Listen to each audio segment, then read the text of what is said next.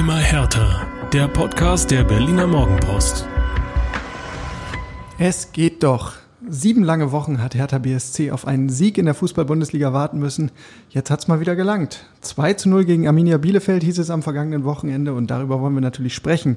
Also, gleich hinein und herzlich willkommen in die neue Folge Immer härter mit mir, Jörn Lange und mit Inga Bödeling am zweiten Mikrofon. Heute mal wieder mit Mütze. Ganz genau. Hallo Jörn. Das ist jetzt meine, meine Podcast-Glücksmütze. So, letztes Mal funktionierte das mit dem einen Punkt schon gut, jetzt sind's drei. Aber du hast Nerven machst dich aus dem Staub, wenn der Trainer entlassen wird und kommst jetzt wieder so als Schönwetter-Podcaster nach einem Bielefeld-Sieg oder was? Oh, oh, oh, was für eine Anklage. Aber Inga, wir müssen da chronologisch sauber bleiben, ja? Also ich habe erst das Weite gesucht und dann wurde der Trainer entlassen, weil ich nicht aufgepasst habe, oder? Du hast ja das Spiel noch betreut, ne? Ja. Nein, du hast das Spiel nicht betreut, ich habe es betreut. Okay, ich nehme alle Vorwürfe zurück. Schön, dass du wieder da bist, Jörn. Ich freue mich auch wieder hier zu sein. Ach, und hier im Stübchen, ja, wir haben gefühlte 20 Grad. Minus? Minus. Die Energiepreise, ihr kennt das, die Energiepreise sind teurer geworden. Wir alle müssen sparen. Heizung ein bisschen runterdämpfen. Aber das soll uns nicht weiter stören, denn Hertha hat ja fast sowas wie herzerwärmenden Fußball dargeboten im Olympiastadion. Saukalt war es natürlich trotzdem. Aber der 2 zu 0 Sieg gegen Bielefeld hat das Herz ein bisschen gewärmt. Ähm, darüber sprechen wir natürlich generell über die Veränderungen, die man erkennt unter dem neuen Trainer Taifun Korkut. Und natürlich schauen wir auch auf den Hinrundenendspurt mit den Spielen am Dienstag in Mainz und dann am Wochenende in Berlin gegen Borussia Dortmund. Mensch, echt das Knallerspiel, ne? Ah, Inga, fangen wir mal an beim Bielefeld-Kick. Äh, 2 zu 0 hieß es am Ende, die Tore schossen Stevan Jovetic, wer, wer sonst, sonst, wer sonst in der 53. Minute nach Vorarbeit von Ishak Belfodil. Von wem auch sonst. Von wem auch sonst. Äh, ehe dann Davy Selke in der Nachspielzeit, tief in der Nachspielzeit, endlich den Deckel drauf machte, das 2 zu 0. Das erste Saisontor für Davy Selke. Zeit war es, oder? Absolut. Und ich hätte nicht gedacht, dass ich das jemals sagen werde, aber mir hat's richtig Spaß gemacht zuzugucken. Echt? Ja. ja. Also ich fand nicht nur das Spiel an sich, sondern auch so die Emotionen, die so in den letzten Wochen und Monaten gefehlt haben, sie waren da. Also das hat man ja dann nicht nur bei Davy Selkes Tor gesehen, sondern auch so über die gesamten 90 Minuten. Ich war angetan. Irgendwie ein neuer Drive drin, ne? Absolut. Tja. Lass uns mal äh, chronologisch vorgehen. Ähm, die Aufstellung habe ich mit, naja, einer kleinen Verwunderung zur Kenntnis genommen. Ähm, zum einen hat sich der Kollege Deo Cefoik in der Startelf wiedergefunden. Da klärte sich dann aber relativ schnell auf, das war keine leistungsorientierte Entscheidung, sondern Peter Pekarik äh, hatte sich schlichtweg eine Oberschenkelverletzung zugezogen. Das kann ich auch schon mal äh, vorwegnehmen für den Ausblick. Ähm, auch gegen Mainz wird er nicht einsatzfähig sein. Das heißt, einmal mehr Deo Cefoik hinten rechts. Dann in der Innenverteidigung gab es auch einen, Sta äh, einen, Tausch. Niklas Stark ähm, wieder an der Seite von Dedrick Boyata statt Jordan Toro Noriga, der noch in Stuttgart den Vorzug erhalten hat, hat dich nicht verwundert, oder? Nee, mich hat es nicht verwundert, weil ähm, Jordan Toro Noriga schon gegen Stuttgart nicht so fehlerfrei war, wie Korkut sich das gerne gewünscht hatte und äh, er hat ihn auch im Spiel so ein bisschen angezählt. Also er hat bei, bei schwachen Aktionen immer wieder gerufen, Jordan, Jordan, und beim nächsten Mal nehme ich dich runter und er hat ihn dann auch runtergenommen. Also es scheinen die Eindrücke in der Woche ihn jetzt auch nicht zum Umdenken äh, gebracht zu haben. Ja. Und dritter Wechsel dann in der Anfangsformation. Suat Serra auf der linken offensiven Außenbahn. Äh, das hat mich auch überrascht. Statt Mysian Maolida. Äh, man muss aber sagen, das hat eigentlich ziemlich gut funktioniert, diese Umstellung. Also bei den Defensivjungs muss man sagen, die wurden eigentlich nicht wirklich getestet, weil Bielefeld einfach verdammt harmlos war. Ähm, da gab es kaum irgendwie äh, mal einen echten Härtetest. Ähm, DOC voll konnte trotzdem nicht so richtig überzeugen. Er wirkte längst nicht immer souverän.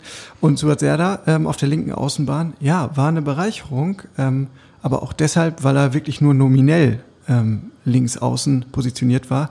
Der hat das sehr flexibel interpretiert, ist häufig mit dem Ball nach innen gezogen, hat äh, dadurch die Arminen ganz schön ins Schwitzen gebracht, auch weil das sehr gut harmoniert hat mit den beiden Angreifern Ishak Belfodil und Stefan Jovetic. Also die drei, da merkt man, die können alle kicken und die achten vor allen Dingen auch aufeinander ähm, gegenseitig. Das funktioniert ganz gut.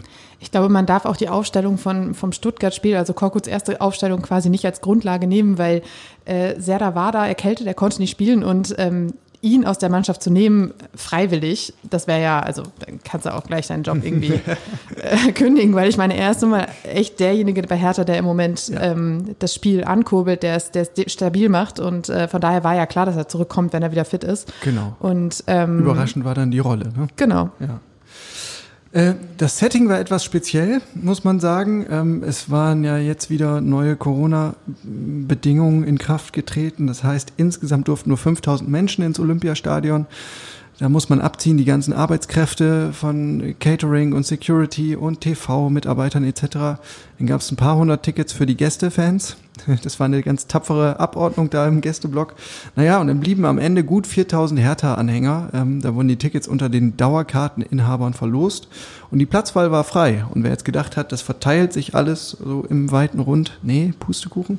Es war alles relativ konzentriert auf der Gegengraden schon so, dass man einzelne Plätze und Sitzreihen immer dazwischen hatte. Also nicht ganz dicht an dicht, aber es war schon ja, ein gefühlter Block. In der Ostkurve war stattdessen dann äh, relativ wenig los. Da waren nur so einzelne versprengte Grüppchen. Ähm, trotzdem kam auch von da wieder ein bisschen was an Stimmung. Äh, aber es war auf jeden Fall ein markantes Bild, anders als bei den anderen ähm, Spielen mit Zuschauerlimit auf jeden Fall. Ja, ich würde mir auch die beste Perspektive aussuchen. Und die, die ist ja nun mal auf der Gegengraden, ne? Also. Quasi. Äh, erste Halbzeit, muss ich sagen, äh, eine gewisse Spielfreude war nicht zu übersehen. Man hat äh, diverse Hackentricks gesehen, manche Drehungen und Pirouetten, äh, so dass manchmal sogar so ein Raunen durch so ein Olympiastadion ging. Das war ganz niedlich. Ähm, und ein paar gute, gute Kombinationen gab es auch. Und tatsächlich muss man äh, von Korko zugestehen er scheint es zu schaffen, der Mannschaft ein paar Lösungen im letzten Drittel zu geben. Also das, was unter Paldada ja häufig ein Problem war, dass da der letzte oder der vorletzte Pass nicht gekommen ist, ähm, das klappt neuerdings besser. Es klappt auch, finde ich, überraschend früh besser. Und das zeigt ja irgendwie, dass die Anlage dazu da ist. Also, dass den Spielern wirklich nur noch das richtige Handwerkzeug an, an die Hand gegeben werden musste, um da hinzukommen. Weil Korkut hatte jetzt nicht so wahnsinnig viele Trainingseinheiten mit der Mannschaft und äh, wenn das, die Anlage nicht da wäre, dann wären wir jetzt noch nicht da. Wir würden jetzt nicht darüber reden, worüber wir jetzt sprechen. Und von daher finde ich das irgendwie sehr erfreulich, weil man ja auch schon im Sommer darüber gesprochen hat, dass man dieser Mannschaft in dieser Saison eigentlich wohl einiges zutraut. Ja, genau. Es wurde im Training tatsächlich auch gezielt daran gearbeitet, an diesen Lösungen ähm, in, der, in der roten Zone, wie es immer so schön heißt. Äh, ich habe zwar nur eine Einheit gesehen, aber da war ähm, eine, äh, eine Übungsform ganz maßgeschneidert dafür, um halt diese Schnittstelle zu sehen und zu finden, ne? diese Steckpässe dann durch die letzte Linie äh, zu bringen und das scheint halbwegs gefruchtet zu haben. Was mir auch aufgefallen ist, ähm, ist dieser Mechanismus, dass ein Spieler von der Außenbahn nach innen zieht, andribbelt mit Ball, dadurch die Gegenspieler auf sich zieht, dann auf den Außenbahnen hinterlaufen wird und dann kommt der Pass raus und zack, kannst du dich tatsächlich durchkombinieren. Habe ich unter Dada ehrlich gesagt selten gesehen. Ich habe bis jetzt zwei Trainingseinheiten gesehen und auch da war es so, dass immer sehr viel erst auf Ballbesitz, Ballbesitz gesetzt wurde und dann immer wieder ins erste Drittel gespielt wurde. Und ähm, es ist ja auch das, was Korkut immer wieder sagt, wir müssen den Ball von hinten raus nach vorne tragen. Und man hat das Gefühl, er isoliert die einzelnen Spielabteilungen nicht, sondern er sieht es als großes Ganzes und alle sind dafür verantwortlich, dass vorne im Endeffekt das Tor entsteht. Und ich habe das Gefühl, dass das irgendwie dann doch allen gut tut, weil sie merken, okay, ich bin jetzt nicht hier in meinem defensiven Mittelfeld alleine, sondern ich muss auch versuchen nach vorne. Und ähm, ja, das scheint gut zu fruchten. In der Tat. Trotzdem war es natürlich kein Gala-Kick. Ähm, es war immer noch relativ zäh. Das liegt aber natürlich auch an Arminia Bielefeld, einer Mannschaft, die jetzt nicht äh, unbedingt dafür berühmt ist, dass sie Hurra-Fußball spielt, sondern die mauern halt eher. Ähm, in der zweiten Halbzeit kam denn irgendwann die erlösende Führung. Hertha hatte schon ein paar ganz gute Gelegenheiten im Durchgang 1 äh, und in der zweiten Halbzeit fiel dann das Tor. Durchaus sehenswert, mal wieder, muss man sagen. Äh, vor allen Dingen der Abschluss von Stevan Jovetic, äh, da ging es über die linke Seite, Marvin Plattenhardt spielt direkt rein, Ishak Belfodil behält im Strafraum die Übersicht und legt ganz clever ab äh, auf Jovetic und der haut das Ding dann aus, was waren 14 Metern oben rechts ins Eck. Übrigens genau das gleiche Trio, das auch schon in Stuttgart einen Treffer fabriziert hat. Das kann auch kein Zufall sein, oder? Ich glaube auch nicht. Tjo, ähm, tatsächlich äh, ist äh, Taifun Korkut jetzt nicht dazu übergegangen, die großen Lobeshymnen auf Stevan Jovetic auszurollen, obwohl die Fragen äh, auf der Pressekonferenz nach dem Spiel arg in diese Richtung gingen. Ähm, er hat vielmehr Ishak Belfodil hervorgehoben für seine Vorarbeit und sagt, ähm, der hat sich wirklich gesteigert, der nimmt auch ähm, die, die Inhalte, die er transportieren will, gut an, der ähm, schirmt den Ball vor allen Dingen gut ab, hält ihn, hat eine Cleverness, taucht immer wieder in den Halbräumen auf und ja, orientiert sich halt auch eben daran, was Jovetic macht. Ähm, und das ist, muss man ja sagen, auch ein Novum ähm, bei Hertha. Also insgesamt diese Konstellation mit zwei Angreifern haben wir selten gesehen in der Vergangenheit. Und wenn, dann war häufig das Problem, dass sich die beiden Angreifer irgendwie auf den Füßen rumstehen. Also wenn das in der Vergangenheit Ibisevic und Selke waren vielleicht oder äh, Piontek mit tausche und setze ein mit allen. Das scheint in dieser Kombination jetzt tatsächlich gerade ganz gut zu funktionieren. Ja, und, und die beiden, ähm, ja, sie harmonieren auch einfach gut. Wir reden ja gleich noch ein bisschen intensiver über die, über das Duo. Aber ähm, ich finde, man hat einfach erkannt, also, oder man sieht einfach, dass Korkut erkannt hat, was der eine braucht und was der andere braucht und was der eine kann und was der andere kann. Und dass sich das jetzt zufällig wie zwei so Puzzleteile vollkommen ideal ineinander fügt, das ist natürlich einfach sehr, eine sehr glückliche Gegebenheit. Ja. Was mir persönlich sehr gut gefallen hat, war, ähm, dass die Berliner Fans in aller Hauptstadtbescheidenheit äh, nach dem Führungstor direkt angefangen haben, von der Meisterschaft und vom Europacup zu singen. Lars Windhorst gefällt das. ähm, aber natürlich musste man dennoch ein bisschen zittern, also um, um nicht zu sagen bis zum Schluss. Ähm, weil Hertha durchaus Chancen hatte, aber halt das zweite Tor verdammt nochmal verpasst hat. Ähm, ich erinnere mich an eine Chance von Jovetic in der 72. Da ging der Ball ans Außennetz, an einen Kopfball von Dedrick Boyata eine Minute später und dann noch an so eine Kontergelegenheit äh, über Chris Piontek, der am Torwart scheitert und du denkst, ja, jetzt mach doch einfach die zweite Bude, weil wir ja alle irgendwie im Hinterkopf hatten, was zuletzt passiert ist im Olympiastadion, gegen Leverkusen, gegen Augsburg, also immer diese, dieser Last-Minute-Ausgleichsmist und äh, das hat natürlich eine gewisse Angst geschürt. Ja, aber ich weiß nicht, wie es dir ging. Ähm, ich hatte irgendwie die ganze Zeit schon das Gefühl, dass Hertha die, dass die volle Kontrolle hat, dass sie das, das Ding im Griff haben und dass es eben nicht wieder so passiert wie gegen Leverkusen und Augsburg. Und äh, das habe ich so ein bisschen an diesem Selbstverständnis festgemacht, was die Spieler auf dem Platz auch ausgestrahlt haben, auch an so an so Kleinigkeiten irgendwie. Ähm, ich erinnere mich an eine Szene mit Chris Piontek, ähm, der da pfeift der Schiedsrichter auf Einwurf für Bielefeld und er wollte sich kurz aufregen und ist dann aber trotzdem zurückgelaufen, weil er gemerkt hat, nee, machen wir jetzt besser nicht, weil ist schon mal schief gegangen. Ja. Und ähm, irgendwie so, so diese Konzentration, dieser Fokus war einfach da. Und sie haben ja auch aufs zweite Tor gedrängt, wie du gerade auch schon an den Chancen äh, erläutert hast. Aber es ist halt einfach irgendwie viel mehr Selbstbewusstsein da gewesen, das gezeigt hat, so, wir sind hierher im Haus und wir werden dieses Ding nach Hause fahren. Und Davy Selke macht es dann klar. Und Davy Selke. Als Joker, 90. plus 5. Ein Flachschuss, gut platziert, äh, aus 16, 17, 18 Metern vielleicht. Ähm, tja, und dann dreht er ab zum Jubeln und die ganze Bank ist dabei und feiert mit und die Fans sind natürlich ohnehin aus dem Häuschen. Und Taifun Korkut hat auch seine emotionale Seite gezeigt, ja. Also breitbeiniger Ausfallschritt, würde ich sagen, und dann die, die Säge mit der Faust, ja. In alter Bruno Labbadia-Manier fast. Ähm, da hat man schon gesehen, dass auch eine gewisse Last von ihm abgefallen ist. War natürlich klar, ne? Also erstes Heimspiel, dann noch gegen den Tabellenvorletzten. Da brauchst du jetzt als neuer Trainer unbedingt einen Sieg, ähm, damit auch so ein gewisser Glaube und so eine Dynamik entsteht. Alles andere ähm, wäre einfach zu wenig gewesen. Auf jeden Fall. Und besonders schön fand ich seine Aussage auf der Pressekonferenz nach dem Spiel, in dem er gesagt hat, ja, Freuen gehört dazu. Ja, mhm. aber das gehörte bei Hertha in letzter Zeit eben nicht dazu. Deshalb war es ja umso eindrücklicher, wie sich die Mannschaft und wie er sich da gefreut haben. Wenn man ihn beobachtet hat, so während der 90 Minuten, dann er war er schon sehr, sehr, sehr aktiv. Also ich kann mich kaum daran erinnern, dass er mal gesessen hat auf der Bank. Er war eigentlich die ganze Zeit in der Coaching-Zone ähm, unterwegs und ist da hin und her getigert und hat Anweisungen gegeben. Also hat da versucht auch immer wieder von außen Impulse zugeben. Ähm, hat natürlich auch sicherlich noch viel, viel Arbeit jetzt gerade, äh, weil diverse Mechanismen, diverse Dinge, die er sehen will, noch gar nicht gefestigt sein können nach so kurzer Zeit. Aber hat ganz gut geklappt, muss man sagen. Was mir noch aufgefallen ist, ähm, war, dass er an der Seitenlinie auch ständig wieder einzelne Spieler angesprochen hat. Und zwar nicht immer nur die gleichen, sondern wirklich gefühlt fast alle. Und ähm, das hat, man bekommt dadurch so ein bisschen den Eindruck, dass er irgendwie jedem vermitteln will, du bist jetzt wichtig und du, ich habe eine genaue Vorstellung davon, wie du deinen Job hier zu machen hast und deshalb mach das bitte so. Und das ruft einfach jeden Spieler so in die Pflicht und jeder weiß, okay, hier ist meine Marschroute und die verfolge ich jetzt. Und das scheint irgendwie ganz gut ineinander zu passen im Moment. Ja. Ehe wir jetzt völlig in Ekstase abdriften, muss man vielleicht noch einmal ganz klar betonen, der Gegner war Arminia Bielefeld und wirklich nicht besonders gut. Ne? Ähm, also und vor dem Hintergrund, äh, Arne Friedrich hat es am heutigen Montag, an dem wir aufnehmen, ähm, schon gesagt, das ist jetzt eine ganz schöne Momentaufnahme, aber das ist nur ein erster Schritt. Also bitte Kirche im Dorf lassen. Ähm, ich bin sehr gespannt, wie, wie sich Hertha präsentiert gegen Mainz und auch gegen Borussia Dortmund dann, ähm, ob man es wirklich schafft, so eine vernünftige Balance zwischen Angriff und Verteidigung zu finden. Gegen Bielefeld, so ehrlich muss man sein, war die Herausforderung überschaubar. Also da kam einfach sehr, sehr wenig von, von Bielefeld. Das stimmt, aber vielleicht war es dann auch einfach jetzt eine glückliche Fügung, dass es diese beiden Gegner jetzt waren, dass du ein bisschen Selbstvertrauen sammeln konntest, dass du die Mannschaft aufbauen konntest, dass nicht sofort der nächste Nackenschlag nach dem Trainerwechsel folgte und ähm, da dadurch jetzt so eine Basis da ist, auf der sich jetzt eben aufbauen lässt.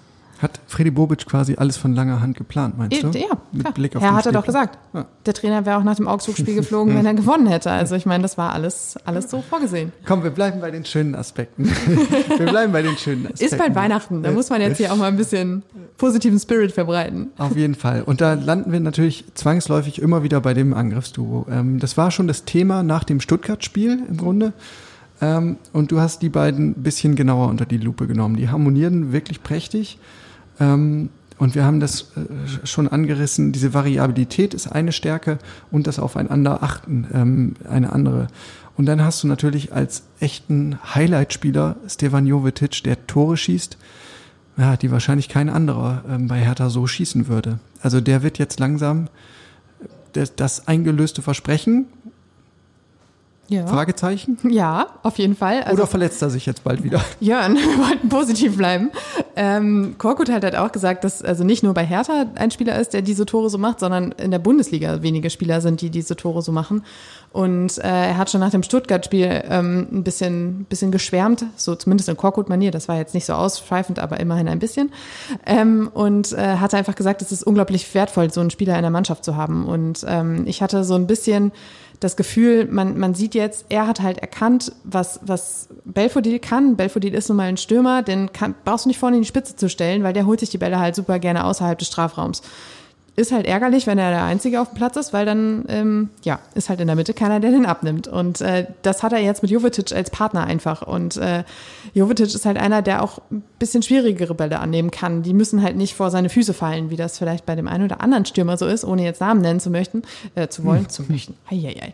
Und ähm, das ist so, so diese, diese Symbiose, die einfach richtig gut funktioniert. Und ähm, das ist diese Pärchenbildung, von der wir auch letzte Woche im Podcast schon gesprochen haben, die Korkut forciert hat. Und damit scheint er irgendwie zumindest bei den beiden auf jeden Fall eine Lösung gefunden zu haben, die fruchtet. Ich finde ja, der Typ, also Jovetic, tut Hertha richtig gut, weil der auch so ein Spieler der Kategorie ist, wegen dem gehst du ins Stadion. Ja. Den willst du halt sehen, weil der ähm, die besonderen Momente im Fuß hat. Ähm, und das tut Hertha sicherlich gut. Äh, Kevin Prinz Boateng hat sowas natürlich auch drauf, ähm, rein fußballerisch, aber haben wir schon oft genug drüber diskutiert. Äh, da, da hakt es dann an der Fitness, an der Kondition, an der Kraft. Ähm, und er kommt beim Bundesliga-Tempo nicht mehr so richtig hinterher. Bei Jovetic ist das anders. Wenn er gesund ist, dann hilft er dir wirklich weiter und darüber hinaus ist er halt auch wirklich eine, eine Attraktion. Den musst du jetzt schön nach jedem Spiel in Watte packen Ja. und immer schön vorsichtig jetzt auch nach Mainz transportieren, damit da Genau. nichts passiert. Keine Länderspielreisen mehr. Ke- Genau. Also es ist, äh, wenn, wenn der verletzt ist, wird Hertha auf jeden Fall was fehlen. Deshalb möchten wir das nicht beschreien, aber ähm, ja, es war War heute auf jeden Fall auch nochmal Thema auf der Pressekonferenz. Was macht ihn so besonders? Arne Friedrich hat dann den Vergleich mit Lars Stindl gezogen, weil er sagt, ähm, Jovetic, der hat was, was äh, zum Beispiel Lars Stindl hat, dass der immer wieder so zwischen den Räumen und zwischen den Linien auftaucht. Und äh, er aus seiner Verte Verteidigererfahrung als Ex-Profi sagt er halt, das ist äh, so unfassbar schwer zu verteidigen. Diese Leute kriegst du einfach nicht zu packen und die zwingen dich immer zu reagieren. Stehen, ständig musst du dich äh, darauf einstellen, weil die einfach so viel unterwegs sind ähm, und die tun dir weh. Also äh, fand ich auch nochmal interessant äh, aus der Sicht des, des früheren Top-Verteidigers. Ähm, Inga, mal ganz ketzerisch gefragt, warum ist ein Paldada eigentlich nicht auf die Idee gekommen mit den beiden? Das Jovetic und Belfodil. Das ist eine sehr, sehr gute Frage. Ähm, Dardai hat uns tatsächlich, ähm, es war seine letzte, letzte Runde nach dem Spiel, äh, bevor er entlassen wurde, hat er noch gesagt, dass Belfodil halt einfach einer ist, bei dem muss man noch ein bisschen mehr darauf achten, dass er halt in der Mitte steht und so. Also er hatte irgendwie eher das Gefühl, er müsste den Spieler verändern. Aber Korkut hat halt einfach, hat ihn jetzt genommen, wie er ist. Und ähm, das, das ist vielleicht der entscheidende Unterschied. Und ähm, ja, also da der sagt, er, er soll nicht so viele Ausflüge machen, Korkut nutzt die Ausflüge. Ja.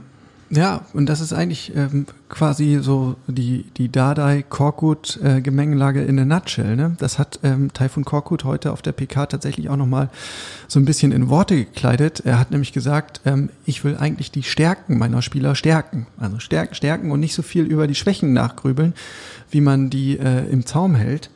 Ähm, und er hat das zwar ähm, erwähnt, als es um Suat Serda ging, aber im Grunde trifft das ja auf seine ganze Philosophie zu und auf ähm, sein ganzes fußballerisches Weltbild, sage ich mal. Ähm, der will halt wirklich diese, diese Qualitäten forcieren und hat da offenbar eine ganz klare Vorstellung, was welcher Spieler kann. Ähm, und ja, setzt das Puzzle halt etwas anders zusammen. Vielleicht hat Paul Dardai über die Jahre da so einen etwas eigenen Blick entwickelt. Ähm, auf der anderen Seite äh, werde ich nicht müde, immer zur Vorsicht zu, zu mahnen, weil ähm, im Grunde hat Taifun Korkut noch keine, keine richtig schweren Hürden gehabt, ja, über die er springen musste. Und er hat noch keine Rückstände ver oder keine Rückschläge verkraften müssen. Rückstände hat er schon verkraftet in Stuttgart, äh, aber keine echten Rückschläge hinnehmen müssen. Ähm, und er ist eben auch zwei, erst zwei Spiele im Amt und hatte jetzt vergleichsweise dankbare Gegner. Momentaufnahme okay, aber ähm, ich würde ich würd Vorsicht walten lassen bei der Bewertung. Das klingt jetzt erstmal alles sehr plausibel und ich kann das gut nachvollziehen, was er so ähm, als Unterfütterung liefert und, und wie er seine Entscheidungen erklärt.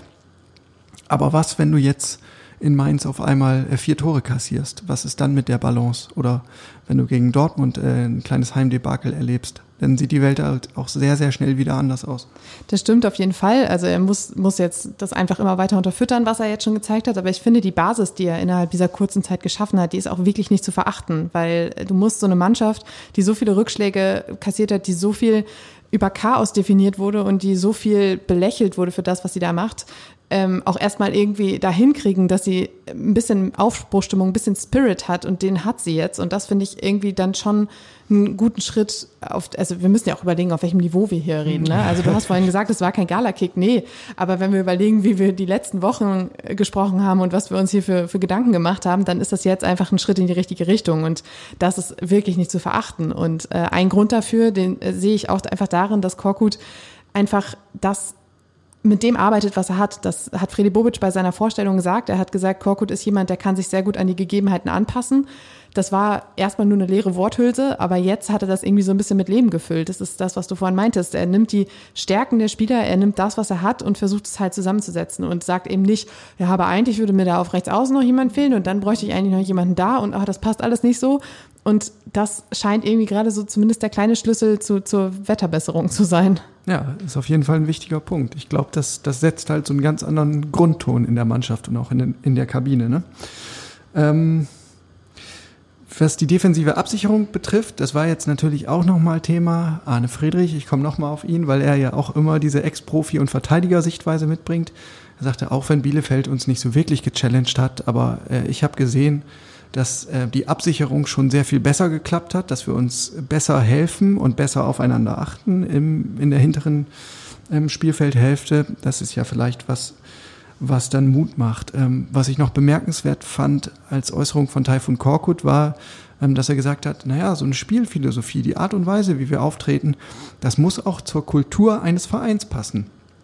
Das kann man natürlich ähm, sehr leicht auch als Seitenhieb auf Paul Dardai verstehen. Ne? Und äh, ich musste da spontan an das Projekt Goldelse und Carsten Schmidt denken, weil ähm, das ja so ein, ein Eckpfeiler oder vielleicht sogar der wesentlichste Eckpfeiler, die Leitlinie schlechthin war bei der, beim Projekt Goldelse, ähm, wo es ja um nicht weniger ging als die Frage, wofür will Hertha eigentlich stehen? Und da hat man ja definiert, okay, wir wollen dieses freche, dieses abgezockte, dieses berlinerische, äh, so ein bisschen diese Käfigmentalität ähm, reinbringen. Und, und diese Stärke, diese Coolness, das wollen wir irgendwie bei Hertha hochzüchten.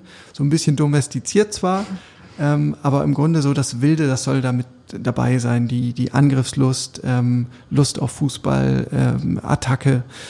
So, das soll's halt sein. Und Dardai war halt nun mal eher das Gegenteil davon. Ähm, ja, habe ich so gedacht, naja, den Satz ähm, wird Freddy Bobic gern gehört haben, ähm, die, die Spielphilosophie und die, die Art und Weise, die muss halt zum Club passen und zur Clubkultur. Also da ist man sich jetzt offenbar zwischen Korkut und Freddy Bobic deutlich, deutlich näher. Ein, ein recht einfacher ähm, Schritt, der auch noch dabei ist, ähm, weil du das vorhin auch noch angesprochen hast, ist so dieses, ähm, naja, wenn, wenn er den Spielern irgendwie vermittelt, okay, ihr seid genug, wir arbeiten hier jetzt zusammen, dann ist es wahrscheinlich auch einfach so, so ein Selbstvertrauen-Ding, ne? Also ich meine, wenn dir jeden Tag gesagt würde, ach Jörn, du schreibst schöne Texte, aber eigentlich hätten wenn wir ich lieber. Das einmal hören würde. ja, morgen kriegst du jede Menge Nachrichten in der Twitter-Postfach. Ähm, wenn, wenn jemand sagen würde, du schreibst tolle Texte, aber eigentlich hätten wir lieber Kollege XY dafür, dann würdest du ja auch irgendwann denken, ja toll, warum mache ich mir eigentlich noch die Arbeit? Und genauso ist es ja vielleicht auch auf dem Platz, Platz wenn du hörst, naja, eigentlich bräuchten wir hier noch und da noch und dort noch und der Kader ist nicht ausgeglichen, dann denkt sich der Rest auch, ja, was machen wir hier eigentlich? Und da habe ich das Gefühl, hat die Mannschaft einen Schritt nach vorne gemacht, dass sie einfach Selbstvertrauen in sich selbst hat, dass Korkut ihnen halt vermittelt hat, ihr seid genug, ihr, ihr macht das richtig und ihr könnt das. Und ähm, ja, ich bin ja großer Fan von so zwischenmenschlichen Verbesserungen, wie man vielleicht merkt. Okay, ihr merkt schon, wir sind vorsichtig optimistisch äh, mit Blick auf die kommenden Spiele, machen den Deckel drauf äh, beim Kapitel Arminia Bielefeld und kommen zu unserer Lieblingsrubrik und sonst so. Und da muss man sagen, hat Hertha eine relativ spektakuläre ähm, Personalneuverpflichtung getätigt. Äh, Thomas Bräuch kommt nach Berlin ab Januar, äh, bekannt zuletzt vor allen Dingen als TV-Experte ähm, in der ARD Sportschau, aber auch bei The Zone als Taktikfuchs ähm, und ehemaliger Profi. Ähm, und ja, was übernimmt er für einen Posten bei Hertha? Das war so ein bisschen, las ich etwas kryptisch. Ne? Also natürlich äh, hat sich der Fußball irgendwie total ausdifferenziert in den letzten Jahren. Ähm, und es gibt Videoanalysten und Sportwissenschaftler und Psychologen und Ernährungsberater, was weiß ich was. Aber Leiter Methodik im Nachwuchsleistungszentrum wohlgemerkt. Das habe ich so noch nie gehört. Leitermethodik im Nachwuchsleistungszentrum. Inga, was kann man sich darunter vorstellen? Hast du das schon durchdrungen? Äh, ihr dürft euch da draußen übrigens sicher sein, dass der Kollege Lange und auch der Kollege Färber jeglichen bräucht Witz gemacht haben, den es zu, zu machen gibt. Den haben sie, da haben sie nichts liegen lassen. Äh, ja, leider Methodik. Ähm, ich war auch erst ein bisschen irritiert und dachte mir, okay, ist das jetzt irgendwie nur so, ein so ein Postengescharre oder so? Aber ähm, es macht ja irgendwie, also es ist ja durchaus ein interessanter Ansatz, da einfach noch jemanden hinzusetzen, der auch gerade die Nachwuchstrainer so ein bisschen mit mehr methodischem Wissen versorgt, um halt einfach ja eine Grundlage zu bauen, auf der dann aufgebaut wird. Tja. Äh, bei Tja. Mir, bei, bei, also Einerseits ja, aber zum anderen bleiben bei mir äh, echt große Fragezeichen, weil äh, also in der Beschreibung, es gab eine Pressemitteilung von Hertha und da wurde Freddy Bobic zitiert und da hat er so sinngemäß gesagt, ja, der erarbeitet jetzt halt ähm, Trainingsprinzipien und auch so Themenblöcke und setzt sich vor allen Dingen damit auseinander, wie man diese Inhalte vermittelt. Und das ähm, sehe ich halt schon, dass er da eine, eine unheimliche Stärke hat. Zum einen, weil er als Profi relativ viel rumgekommen ist und viel erlebt hat und viele unterschiedliche Trainer erlebt hat. Zum anderen, weil das eben zuletzt auch sein Job war, ähm, so komplexere Fußballzusammenhänge und Sachverhalte ähm, so sehr einfach und verständlich plakativ zu erklären. Und das kann er, glaube ich, sehr gut. Auf der anderen Seite denke ich, hm, Methodik und Wissensvermittlung, das ist doch, also es gehört doch zur Kernkompetenz eines jeden Fußballtrainers. Das ist doch, wirklich äh, Bestandteil seiner Arbeit. Und ich musste mir dann so vorstellen, wie sich Ante Czovic fühlt als Trainer der U23 oder Michael Hartmann bei der U19. Das sind ja jetzt gestandene Fußballlehrer, muss man sagen. Ähm, und dann kommt Thomas Bräuch von links ähm, reinspaziert, äh, in Klammern Ex-Profi, in Klammern TV-Experte, in Klammern zuletzt U15-Trainer bei Eintracht Frankfurt und soll denen dann erklären, wie man Fußball erklärt. da habe ich so ein bisschen gedacht, hm, ob das wohl hinhaut. Aber um die Ecke gedacht ist es schon so ein bisschen eine Unterfütterung von, von Bobic's Berlin äh, Gefühl, was er vermitteln will im Verein, weil ich meine, vielleicht er hat Handlungsbedarf gesehen bei den Nachwuchstrainern, hat gesagt, gut, wir können sie jetzt rausschmeißen und neue suchen oder aber wir arbeiten mit ihnen. Und äh, das ist wahrscheinlich irgendwie so der Hintergedanke dabei, wir wollen dafür sorgen, dass diese äh, Trainer im Verein bleiben, wir wollen dafür sorgen, dass sie eine gute Ausbildung haben und dann darum geht es eigentlich nicht nur darum, die Mannschaften weiterzubilden, sondern eben auch die Trainer. Und äh, dadurch schaffst du es ja, dass du da auch so ein bisschen ja, breiter aufgestellt wirst, ein bisschen, ein bisschen mehr Fachwissen hast.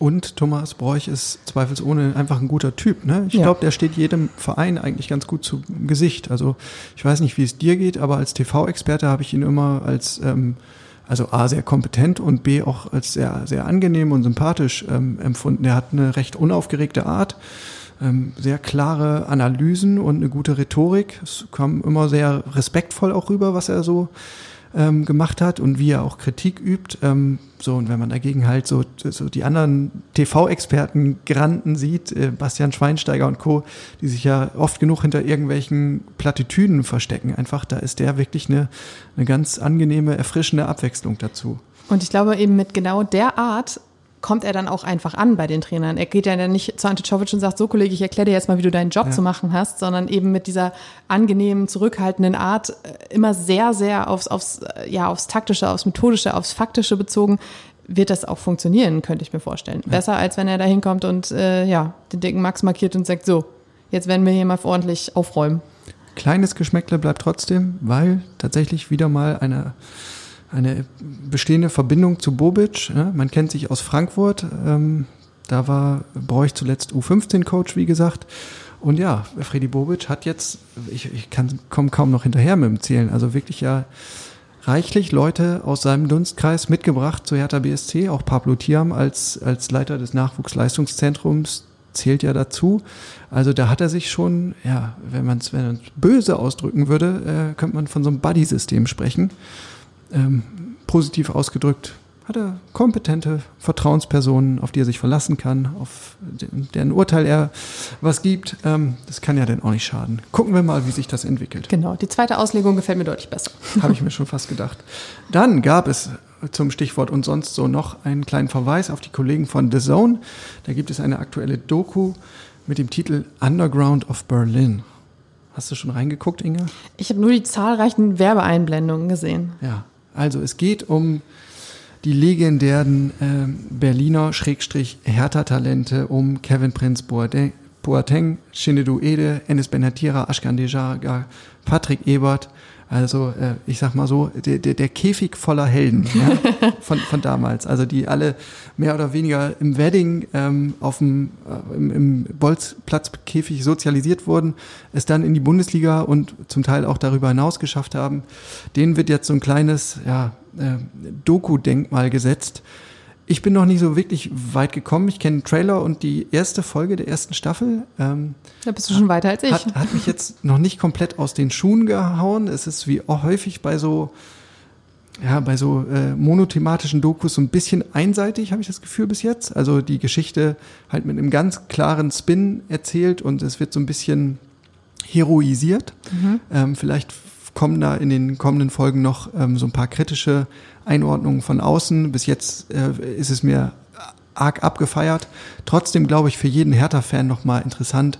Ähm, allein schon deshalb, weil es so ein, so ein äh, Backflash ist, ne? In die in die Zeit damals ähm, und weil ja der, diese diese Talente ja auch tatsächlich irgendwie sagen umwor umwoben sind. Äh, man malt sich ja bis heute so aus, ja, was hätte sein können? Wären die nicht alle in, in die Himmelsrichtungen abgedriftet, sondern wären die alle zusammen bei Hertha gewesen? Was hätte das für eine Mannschaft sein können?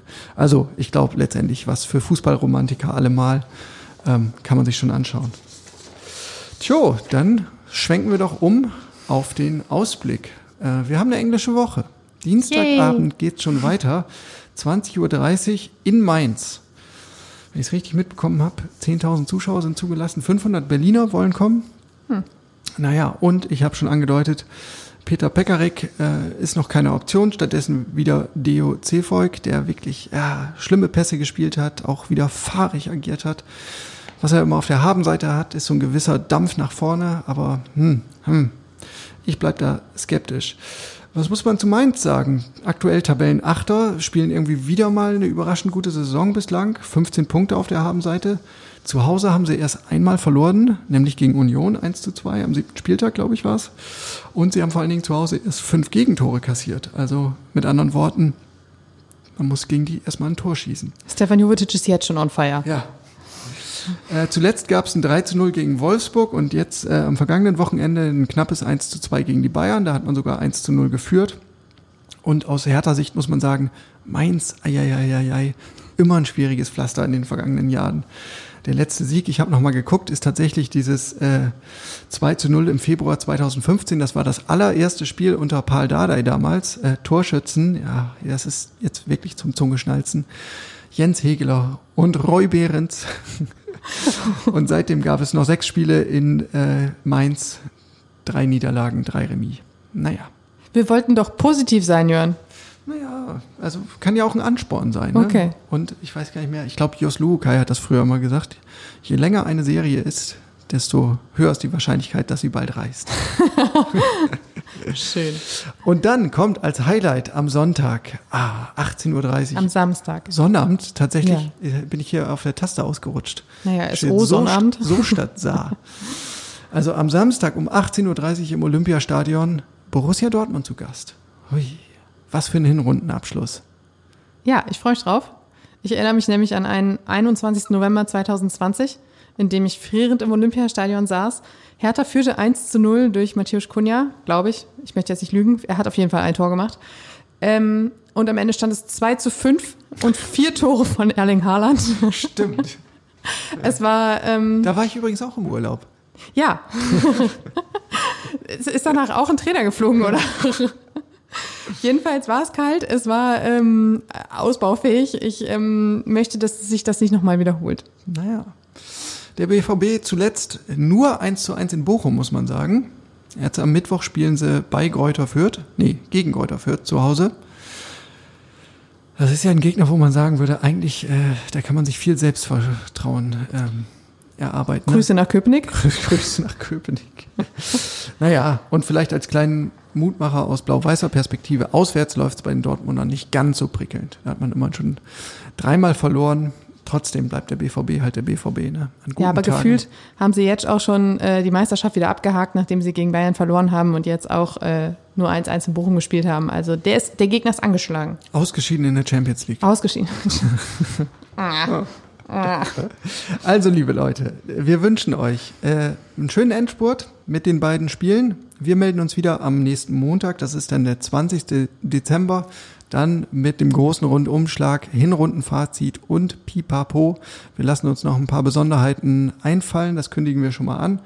Bis dahin, bleibt gesund und munter. Zieht euch warm genug an, wenn ihr ins Stadion geht. Großer, großer, großer Hinweis. Setzt eure Mützen auf.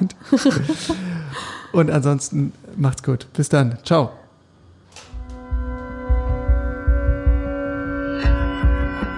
Immer härter. Der Podcast der Berliner Morgenpost.